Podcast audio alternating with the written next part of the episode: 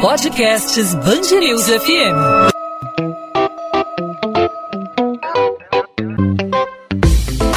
Dois às 20, com Maurício Bastos e Luana Bernardes. Oferecimento Amoedo, sua casa completa. Precisou da Amoedo? Pode contar.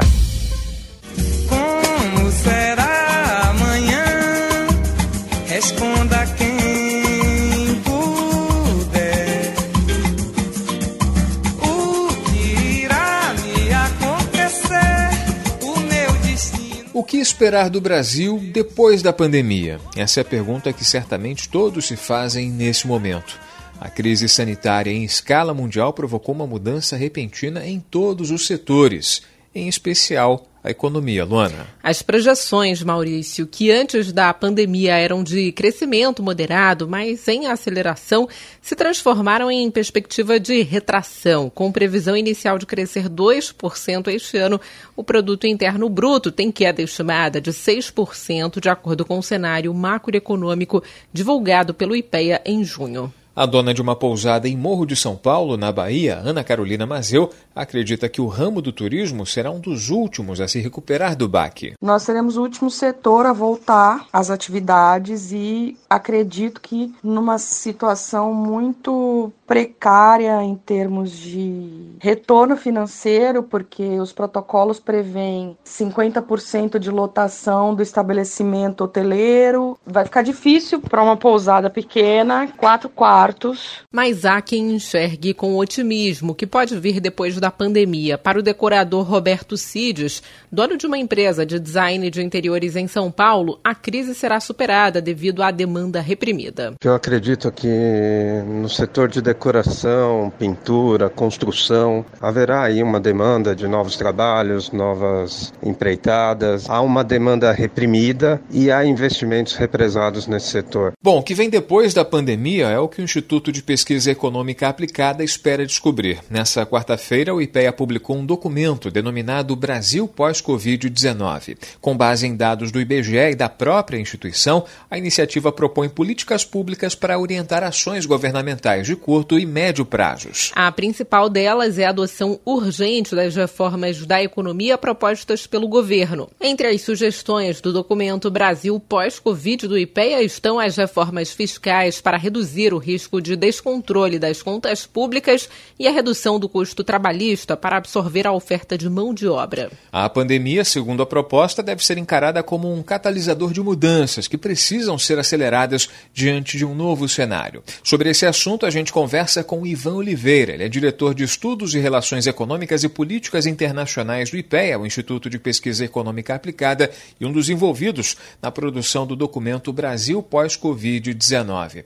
Ivan, o documento que o IPEA divulgou nessa quarta tem ao todo aí 90 páginas de análises, de propostas, tudo muito detalhado. A gente primeiramente quer saber de você, em linhas gerais, quais são os principais desafios que o Brasil tem no pós-pandemia, na visão do IPEA? Eu acho que um, um ponto fundamental que, que é a base do estudo é que a gente não pode perder de vista a ideia de equilíbrio fiscal. A gente passa por um momento é, muito crítico em que o Estado brasileiro é instado a, a se posicionar, uma série de propostas que estão colocadas também no nosso documento envolvem a atuação qualificada do Estado brasileiro.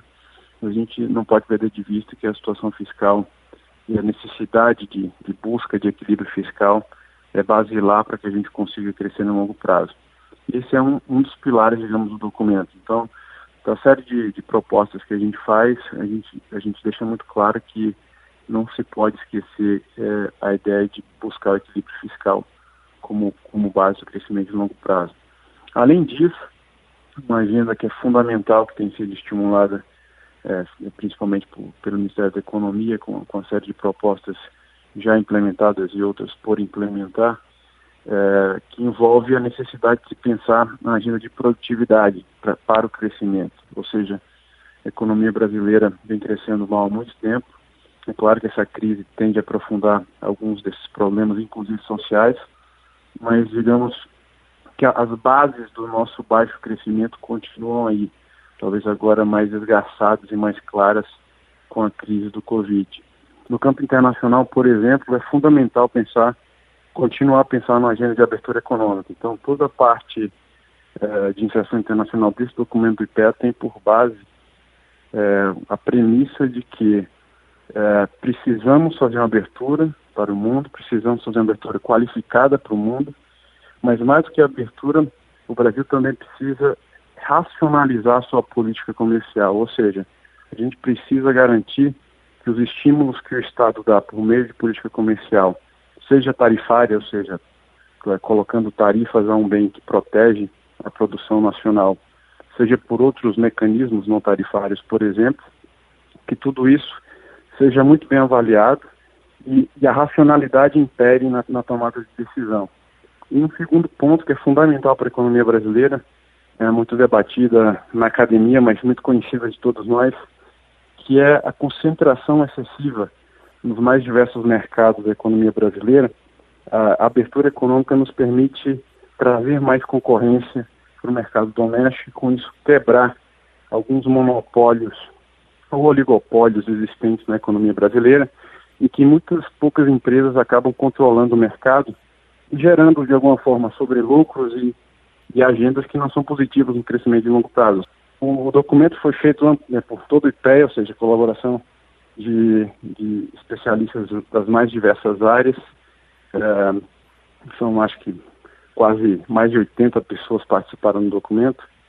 E envolve todos esses, esses quatro eixos aí, digamos, o que há de essencial em termos de qualificação de políticas públicas para a retomada econômica do Brasil no atual contexto. Ivan, a implementação de uma reforma tributária faz parte das propostas do IPEA para a reconstrução econômica do Brasil pós-pandemia? Com certeza, a agenda, a agenda tributária é essencial. A gente sabe que, é, inclusive, ela dialoga muito com a agenda da própria abertura econômica. Né?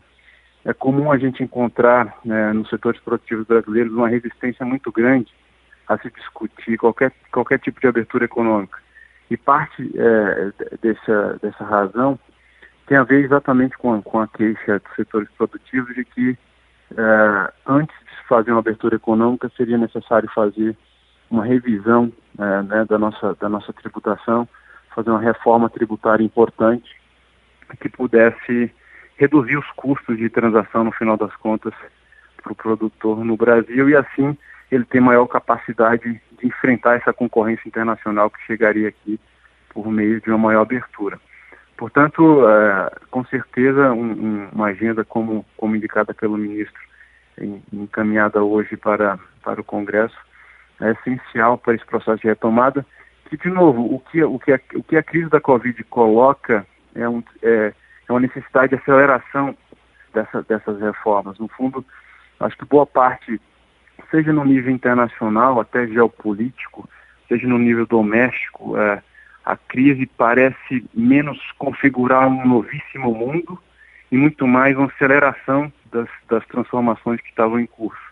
Então, as, as bases estruturais da economia brasileira continuam as mesmas, ou seja, os problemas nossos são os mesmos, é, agora potencializados é, é, por, por conta de uma crise é, nunca antes é, pensada nem aqui nem em qualquer lugar, mas é, para atuar e, e, conseguir sair é, desse contexto, é, enfrentando de, é, de, de, frente muito, muito, claramente é, esses problemas, o que a gente precisa fazer é, é essa agenda de reformas que, que, o governo hoje coloca no Congresso, seja tributária, seja a necessidade de abertura, por exemplo, econômica, que está em discussão também no Ministério da Economia Uh, e o IPEA tem uma série de, de, de propostas, para além dessas que, que, estão colocadas no próprio documento do Covid, uh, que são mais, mais profundas em termos de revisão de política comercial. Ou seja, é urgente a, a agenda de reformas do país e acho que o que a crise faz é torná-la ainda mais urgente. Então, as transformações estão ocorrendo de forma ainda mais rápida, seja no nível internacional, seja no nível doméstico e cabe aqui repensar de novo a, atuação do Estado brasileiro para que ele seja mais eficiente, mais eficaz, porque ele é fundamental é, para gerar políticas públicas que auxiliem de forma racional, com boa avaliação de custo-benefício, é, os, os, agentes econômicos a tomarem decisões que leve o nosso país a, a maior crescimento e maior desenvolvimento econômico.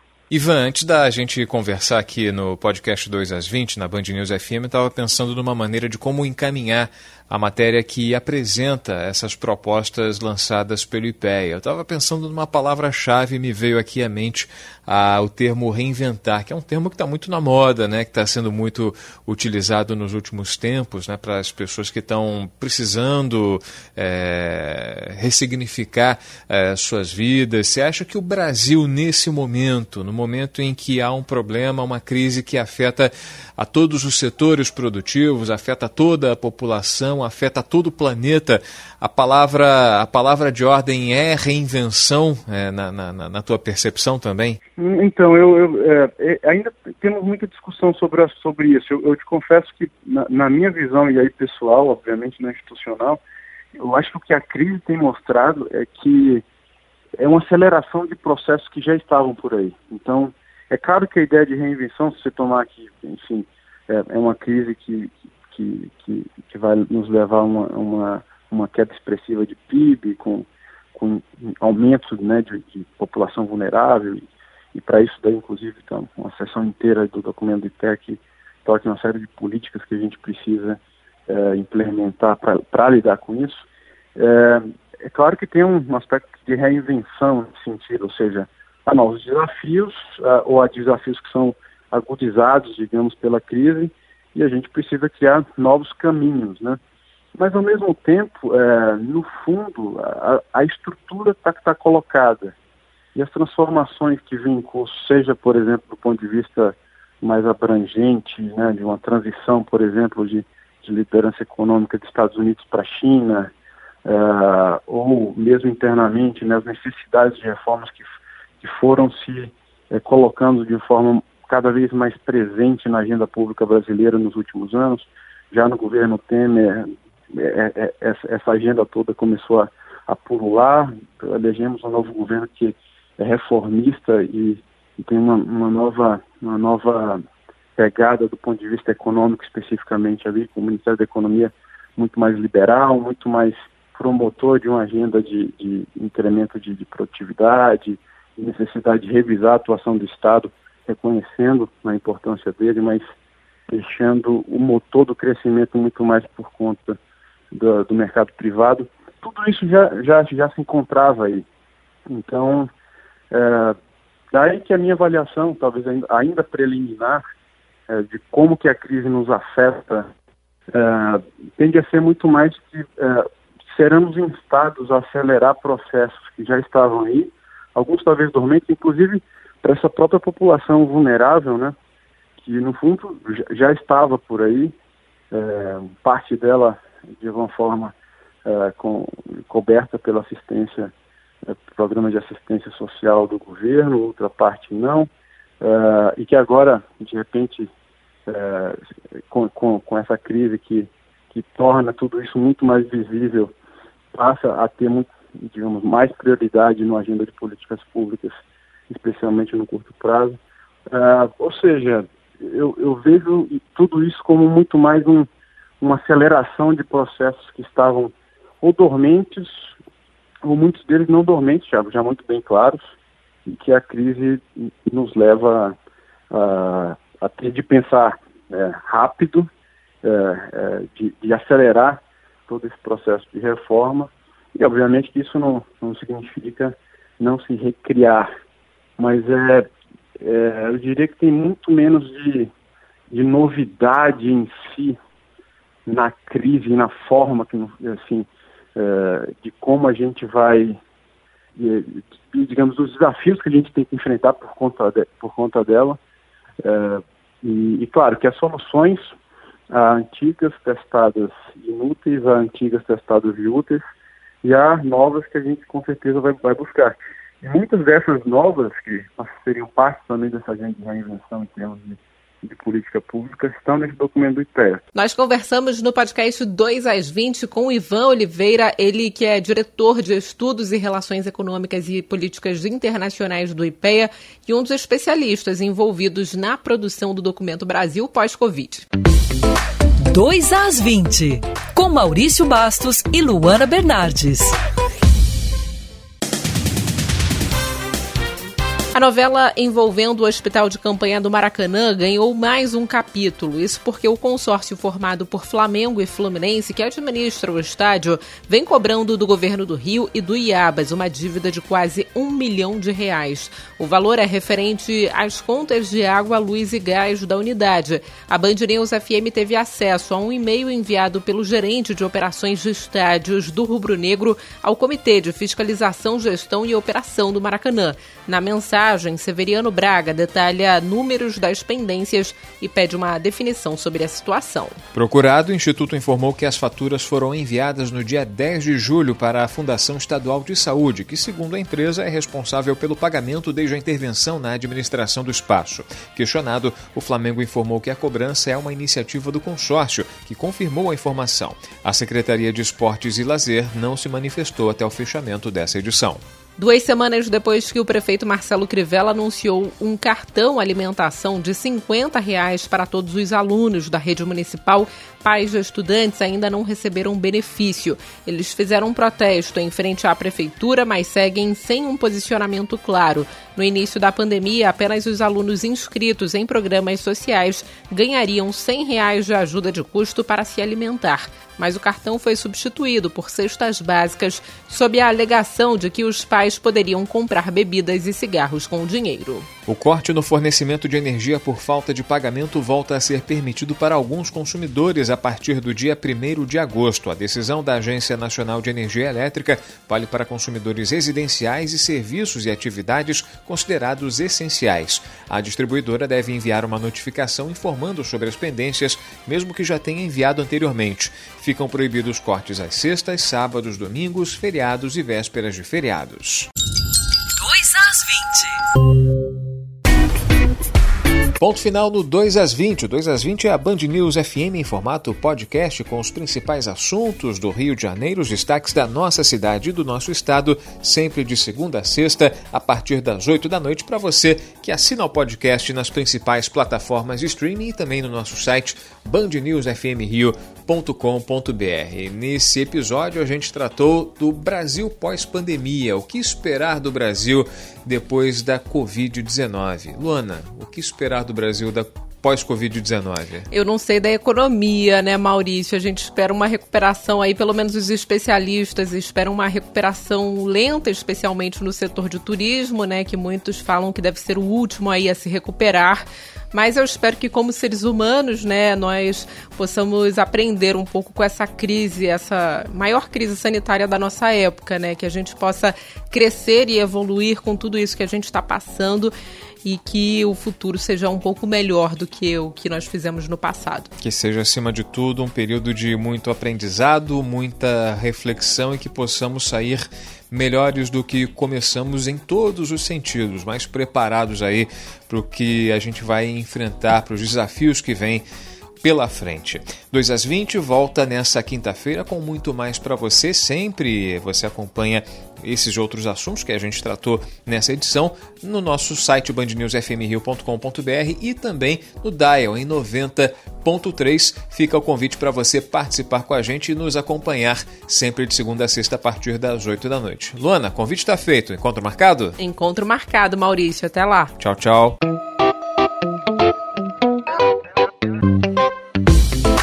2 às 20, com Maurício Bastos e Luana Bernardes.